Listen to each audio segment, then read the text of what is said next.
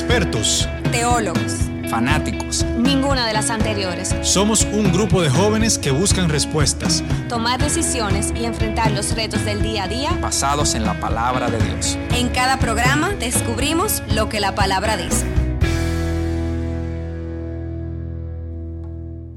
Hola amigos, sean bienvenidos nuevamente a La Palabra Dice. Ya estamos iniciando nuestra tercera temporada. Muy contentos de después de esta pausa volver nuevamente a estar con ustedes. Eh, si Dios quiere, vamos a traer temas nuevos, temas interesantes, donde nos vamos a poder edificar unos con otros, donde vamos a poder ver testimonios de diferentes personas, donde vamos a poder, poder ver cosas que tal vez vemos en el día a día y tal vez tenemos eh, preguntas, queremos saber cómo se relaciona esto con la palabra, cómo lo puedo manejar según lo que el Señor quiere que nosotros lo manejemos y la palabra también lo dice. Y nada, en este tiempo vamos a estar ah, compartiendo como siempre hemos compartido y tenemos la novedad de que tenemos una nueva integrante con nosotros, Alejandra Fuertes, alias Kaki, así que le estaremos diciendo de una o de otra para que no se confundan. Saluda acá aquí a todos tus, a todo tu público. Bueno, para mí un placer eh, es entrar a este nuevo proyecto eh, de CEP, de mi grupo y de mi iglesia, Chequina Milagro de Dios. Eh, cuando me pidieron formar parte, de verdad que, que primero me sorprendí, porque no soy mucho de, de, hablar en público ni tener un micrófono frente a mí, pero verdaderamente lo vi como parte de, de mis servicios al Señor y de verdad que para crecer en esta vida hay que también exponerse, ¿verdad? Y arriesgarse un poquito y darle a papá Dios eh, algo de lo que Él tanto nos ha dado. Así es. Y bueno, ya lo escucharon ahí. Está nuestro hermano Cochón con nosotros nuevamente. Bendiciones. Bueno, eh, de verdad que regresando a casa, digamos, tuvimos una pausa eh, por estos meses, estos meses de COVID que igual Dios respaldó y bueno, duramos más de la mitad de la pandemia eh, sacando episodios semana a semana, pero hubo un momento en el que tuvimos que pausar, pero como bien comentaba Luis, eh, es una oportunidad para venir ahora con nuevos temas, con nuevos colaboradores y con el mismo cariño de siempre para dar por gracia de lo que hemos recibido por gracia. Así es, las Carlas no están con nosotros en el día de hoy, pero siguen con nosotros también. No pudieron estar con nosotros por razones de compromiso, pero ustedes saben que próximamente la estarán escuchando por aquí también. Dios mediante. Así que nada, vamos a iniciar, Cochón. Tú tienes un tema muy bueno hoy. Bueno, miren, eh, para este episodio quise traer una reflexión eh, al que le sirva el sombrero o a los que nos sirvan el sombrero, porque eso es lo bonito que tiene la palabra, que la palabra se renueva constantemente y a veces hay porciones que uno ha leído mucho, pero cuando la visita te tiene algo nuevo. Y antes de pasar a, esa, a esa cita y a que compartamos un poco lo que, lo que nos parece y eso, quiero que hablemos un poco sobre comparar. O sea, sabemos que, que hoy día la gente está muy obsesionada desde mucho antes de la pandemia y quizás entre otras cosas, gracias a las redes sociales, la gente está como obsesionada por compararse con los demás. Y eso es algo que sabemos que es dañino porque cuando tu éxito se define en base a parámetros externos y no a criterios personales y sobre todo a la palabra de Dios, el grado de satisfacción o de compromiso que tú le pones a las cosas disminuye. Entonces, cuando nos comparamos con otras personas, pasan dos cosas. O nos enorgullecemos y despreciamos a los demás por sentirnos más grandes que ellos, o nos ponemos celosos y queremos ser como ellos y tener lo que tienen, evidentemente perdiendo de vista el plan de Dios para nuestra vida. Entonces, Jesús en Mateo 20, dentro de las parábolas, de las varias parábolas que compartió, tiene una muy curiosa que se refiere a este tema de comparar nuestro éxito o nuestro trabajo con el de los demás. Y dice la palabra de Dios en Mateo 20 del 1 al 16 que vamos a estar leyendo dice que el reino de Dios se parece a un propietario que salió de madrugada a contratar obreros para su viñedo. Acordó darles la paga de un día de trabajo y los envió a su viñedo. Eso fue de madrugada. Cerca de las 9 de la mañana salió y vio a otros que estaban desocupados en la plaza y les dijo, vayan también ustedes a trabajar en mi viñedo y les pagaré lo que sea justo. Así que fueron. Salió de nuevo al mediodía, o sea, una tercera vez, y a la media tarde hizo lo mismo, o sea, salió cuatro veces. Alrededor de las cinco de la tarde, todo esto en un mismo día, sale y encuentra a otros más que estaban sin trabajo y les pregunta, ¿por qué están aquí desocupados todo el día? Y ellos dicen, porque nadie nos ha contratado. Entonces él les dice, vayan ustedes también a trabajar en mi viñedo. Y aquí es que viene lo bueno. Al atardecer, el dueño del viñedo le ordena al capataz, a su capataz, llama a los obreros y págales su jornal, comenzando por los últimos contratados hasta llegar a los primeros. Se presentaron los obreros que habían sido contratados cerca de las cinco y cada uno recibió la paga de un día. Por eso, cuando llegaron los que fueron contratados primeros, esperaban que que iban a recibir más, pero cada uno recibió la paga de un día, o sea, todo el mundo recibió la misma cantidad de dinero por el día de trabajo. Pero al recibirla, estos primeros comenzaron a murmurar al propietario diciendo, estos que fueron los últimos en ser contratados trabajaron una sola hora y usted los ha tratado como a nosotros que hemos soportado el peso del trabajo y el calor del día. Pero él les contestó a uno de ellos, Amigo, no estoy cometiendo ninguna injusticia contigo. ¿Acaso no aceptaste trabajar por esa paga? Tómala y vete. Quiero darle al último obrero contratado lo mismo que te di a ti. ¿Es que no tengo derecho a hacer lo que quiera con mi dinero? ¿O te da envidia que yo sea generoso? Así que los últimos serán los primeros y los primeros últimos. Amén.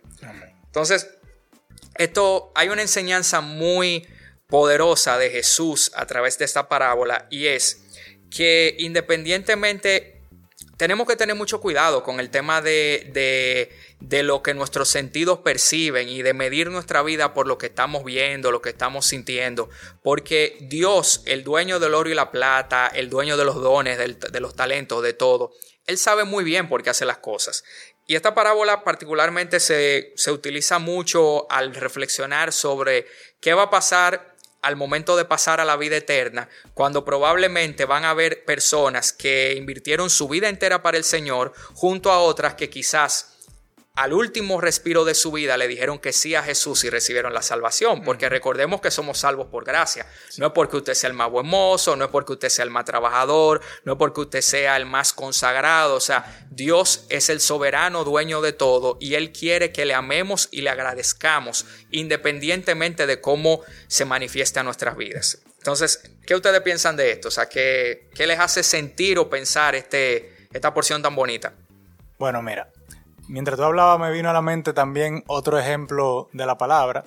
Eh, en Génesis, al inicio, eh, la ofrenda de Caín y de Abel, sí. como sabemos la historia, entonces Caín no le, o sea, la, ofrenda, bueno, voy a leerla si quieren para que vean que lo tenía aquí, pero lo busqué en lo que Cochón estaba hablando.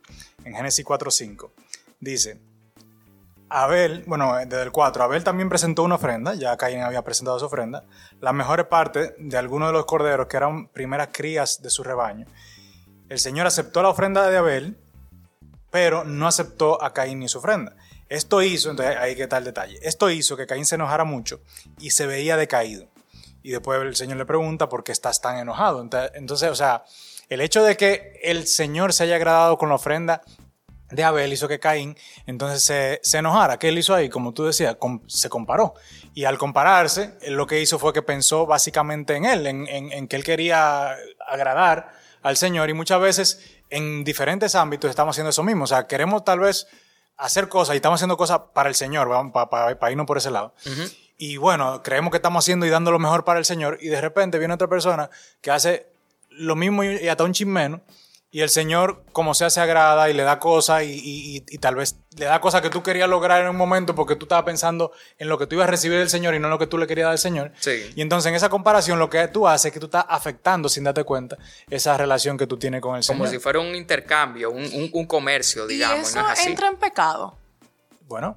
Lo que pasa, tú sabes qué es lo que sucede, que muchas veces el pecado tiene que ver con pensar que Dios no es justo, con creer que dentro de nuestro criterio de, causa y efecto o de equilibrio, de equidad, Dios se va a comportar como nosotros estamos esperando y Dios es, volvemos, justo y soberano. O sea, hay personas que dicen, oye, pero yo que no falto a la iglesia, yo que ofrendo, yo que tal cosa, y viene fulano y tal cosa y, y, se, y se, gana la loto, por ejemplo. Y tú dices, ¿y por qué? O una gente, o le dieron el contrato a fulano, no sé qué, wow, Dios sí es injusto y ahí es que está el pecado, porque tú estás queriendo llevar a tu, a tu discernimiento la, voluntad de Dios y al mismo tiempo entendiendo que porque tú no obtuviste lo que tú crees que te mereces, Dios está mal. O sea, y ahí es que está el tema de comparar y, y, por eso vemos el problema de las redes de que tenemos todos los días contenido de gente que lo hace sin querer y que lo hace queriendo también, haciéndote pensar, porque el enemigo trabaja la carne para que tú, para que tú te cuestiones y todo esto, pero es en base a, una realidad que, ni, que es hasta exagerada, si se quiere, y sobre todo a un propósito que es mucho mayor. O sea, Dios se mueve de una obra que es muy, que nosotros no podemos comprender. Y como dice, como dice el mismo Jesucristo, o sea, fue que puso ejemplo cuando estuve aquí en la tierra, de, o sea, quien esté libre de pecado, que tire la primera piedra. Entonces, mucha gente quería acusar a esa mujer en esa historia, sin darse cuenta, y tal vez pensaban como que, bueno, lo que está haciendo esa mujer es mucho peor de lo que yo tal vez pude haber hecho, pero el Señor no lo ve así. El Señor simplemente lo que ve es que todos fuimos condenados gracias al pecado que entró en nuestras vidas, ya sea que tú eres un mentiroso, ya sea que tú tienes un pensamiento contrario, ya, que, ya sea que tú hiciste una, una acción pecaminosa, pero al final de cuentas, la vía para la salvación y la, y la vía para, digamos, volver a entrar en ese plan de Dios es simplemente aceptar a Jesucristo de, todo tu corazón. Y el Señor ve nuestros corazones. Y si estamos verdaderamente eh, arrepentidos y humillados delante del Señor, no importa que mi pecado haya sido pequeñito o no importa que mi pecado haya sido inmenso, el Señor tiene el mismo trato para todos. Y eso es lo que como en nuestra humanidad muchas veces no lo vemos. Y empezamos a compararnos, no, porque mira, este era peor que yo o este que sé yo cuándo. Entonces, la dimensión, no la... Ahí es que no nos damos cuenta. Para el Señor todo es pecado. Y fíjense qué bonito, qué bonito es Dios, señores, que según lo que vemos en esta parábola, Dios, lo que Dios tiene para el hombre, Él sale a ofrecerlo, Él lo pone a disposición de todo tipo de personas. Él no anda buscando el que trabaje más, el que trabaje menos, Él anda buscando corazones dispuestos y sobre todo agradecidos, porque como Él les dice ahí, o sea, si, si, si la finca es mía, si esto es mío y yo hago lo que quiera con Él, y yo te prometí a ti un día de trabajo y te lo estoy pagando, ¿quién eres tú para quejarte? O sea, al final yo hago con lo mío como a mí me dé la gana. Entonces tú no me puedes tildar, digamos, de justo o de injusto, porque al que trabajó una hora yo le di lo mismo al que trabajó ocho horas. O sea, yo no salí a ofrecerte, a ofrecerte el pago.